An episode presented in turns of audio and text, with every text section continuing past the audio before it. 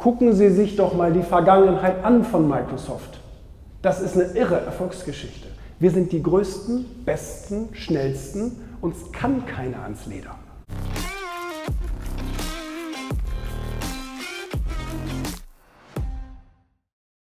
Und das ist eben auch die Expertise, die wir als Unternehmer ja entwickeln müssen und die ihr auch bei jedem erfolgreichen Unternehmen als Faktor feststellen könnt. Diese Unternehmen oder Unternehmer sind in der Lage, Veränderungen zu erkennen, zu akzeptieren und dann ja auch zu adaptieren und zu sagen, okay, ich lasse mich auf die Veränderung ein. Was nicht bedeutet, Thema Authentizität, dass du jetzt irgendwie unehrlich wirst. Du musst dein Ding ähm, durchziehen und du musst auch deine Marke bleiben, deine Identität muss bleiben.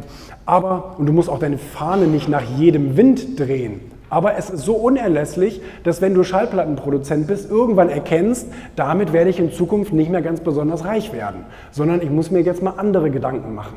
Und ähm, Nokia hat damals denselben Fehler gemacht, Microsoft hat damals denselben Fehler gemacht, als man sagte, das, was ich in der Vergangenheit hier, Steve Ballmer, kennt jeder von euch als Vorstands, ehemaligen Vorstandsvorsitzenden von Microsoft, hat das in dem Interview damals ganz großkotzig gesagt, gilt heute sozusagen als, als Witzvideo ja, kommen ja die da mit ihrem, äh, mit, mit ihrem ähm, iPod und was, das ist alles, äh, alles ganz nett.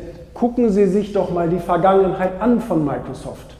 Das ist eine irre Erfolgsgeschichte. Wir sind die größten, besten, schnellsten, uns kann keiner ans Leder.